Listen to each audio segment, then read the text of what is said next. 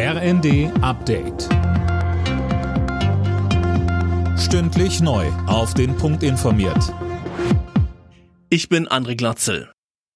Im Prozess zu den Pariser Terroranschlägen von 2015 ist der Hauptangeklagte zu lebenslanger Haft verurteilt worden.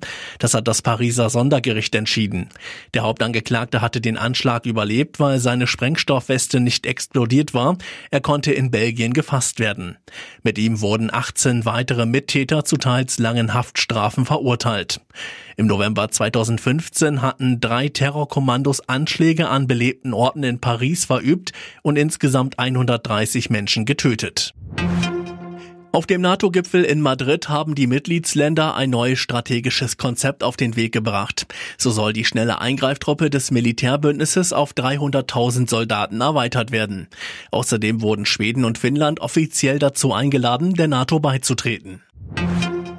Vor dem Hintergrund der Sommerwelle pocht Bundesgesundheitsminister Lauterbach auf einen besseren Corona-Schutz in den Pflegeheimen. So sollten die Einrichtungen von ihrem Hausrecht Gebrauch machen und Besuchern eine Maskenpflicht und Tests vorzuschreiben, sagte der SPD-Mann. Und weiter? Wir müssen schauen, dass die Impflücken geschlossen werden. Zum jetzigen Zeitpunkt sind leider nur 30 Prozent der Pflegebedürftigen mit einer vierten Impfung geimpft und die also Arzneimittel, die uns helfen, bei bereits Infizierten die Sterblichkeit zu reduzieren. Auch das wird nicht ausreichend gemacht.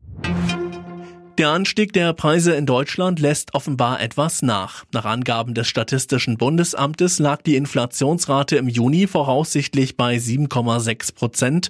Im Mai waren es noch 7,9 Prozent. Alle Nachrichten auf rnd.de